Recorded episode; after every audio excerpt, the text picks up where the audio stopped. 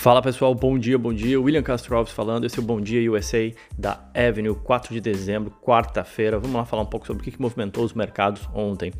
Primeiramente, ontem, né, vale lembrar que pela manhã eu comentei que a, aquela notícia de que o Trump falou que um acordo com a China talvez seria mais propenso a acontecer somente depois da eleição, obviamente que fez pesar os mercados, conforme já tinha comentado, nos futuros, né?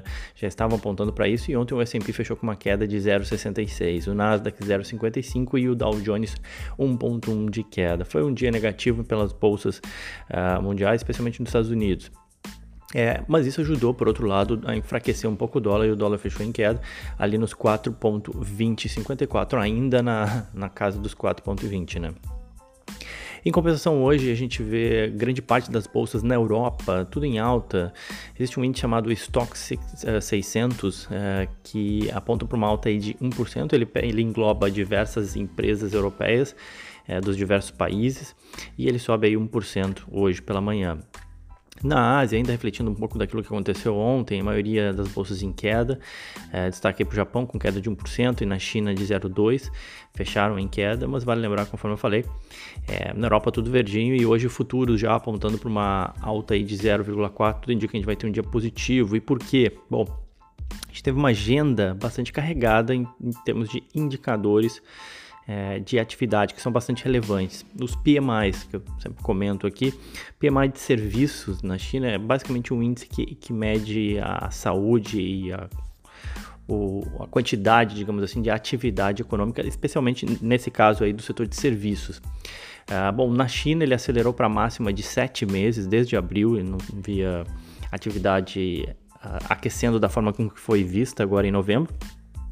É, na Alemanha também foi melhor do que esperado, na Inglaterra melhor do que esperado, e isso fez com que a zona do euro como um todo fosse, o indicador também fosse visto como melhor do que esperado pelo mercado, mostrando expansão aí da atividade econômica do setor de serviços. E isso caiu muito bem no, no agrado dos investidores, e conforme eu falei, bolsas europeias trabalhando aí em alta.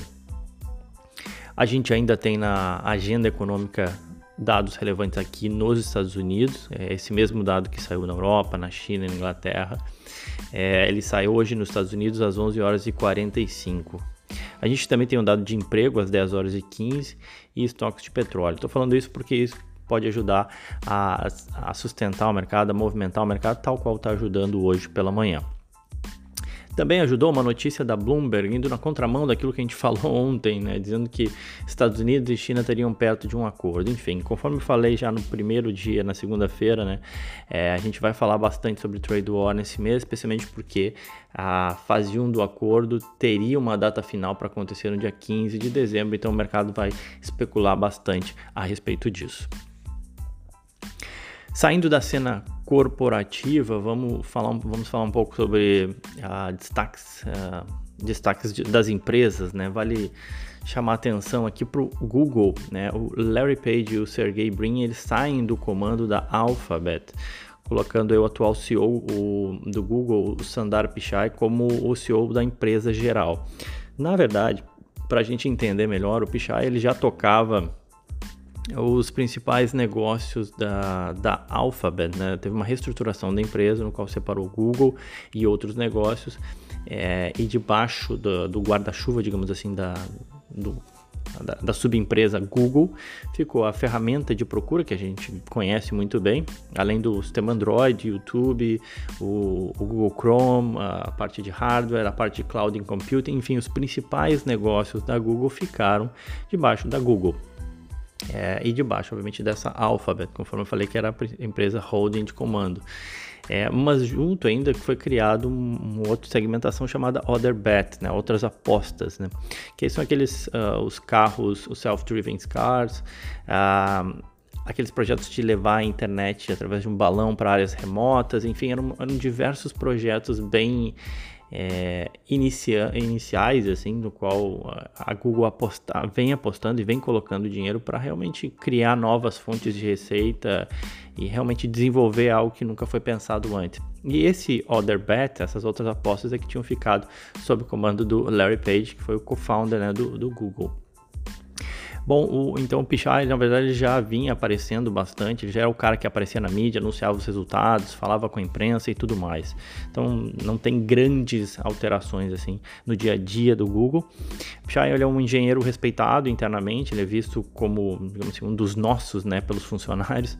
Então, ele, ele é bem visto internamente. O desafio agora dele como CEO é, enfim, ser um CEO para tempos mais difíceis de concorrência, com embates com reguladores, além, obviamente, de preparar a empresa para se reinventar e buscar novas fontes de receita.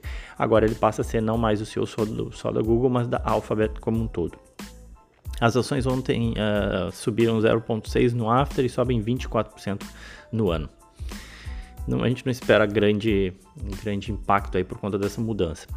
Saindo do Google, indo para o setor de siderurgia, é, a Cleveland Cliffs e a AK, AK Steel. O código da Cleveland Cliffs é CLF e da, AK, da AK Steel AKS. A Cleveland Cliffs é uma mineradora americana que opera também no Canadá e em outras partes aí do mundo. Fechou ontem um acordo para comprar a AK Steel por 1,1 bilhão de dólar. As, as empresas elas esperam economizar e ter ganhos de sinergia de 120 milhões de dólares por ano. Com, e, e, a, e, a, Cleveland Cliffs vale aí 2 bilhões na bolsa, comprou uma empresa que é mais ou menos metade do valor dela. São duas small caps, tá? Por que eu estou falando disso? É que as ações da Cleveland Cliffs caíram 12% ontem, e da AQS subiram 5 em resposta a esse deal, talvez pelo fato da AQS carregar um endividamento de mais de 2 bilhões de dólares e ter tido dificuldade para manter uma boa lucratividade nos últimos anos. Né? O setor de siderurgia como um todo ele sofre concorrência diversa aqui nos Estados Unidos, de Turquia, Brasil, China, é, margens extremamente pressionadas, é, uma sobreoferta de aço no mundo, então não tem sido fácil para a vida das siderúrgicas. Existe um ETF, um fundo que replica o desempenho das empresas siderúrgicas na bolsa, o código dele é o SLX. Ele acumula uma queda de 12% nos últimos 12 meses, mesmo em meio a um cenário bem positivo né, que a gente tem visto no mercado de ações, mostrando que de fato o setor siderúrgico tem apanhado aí bastante.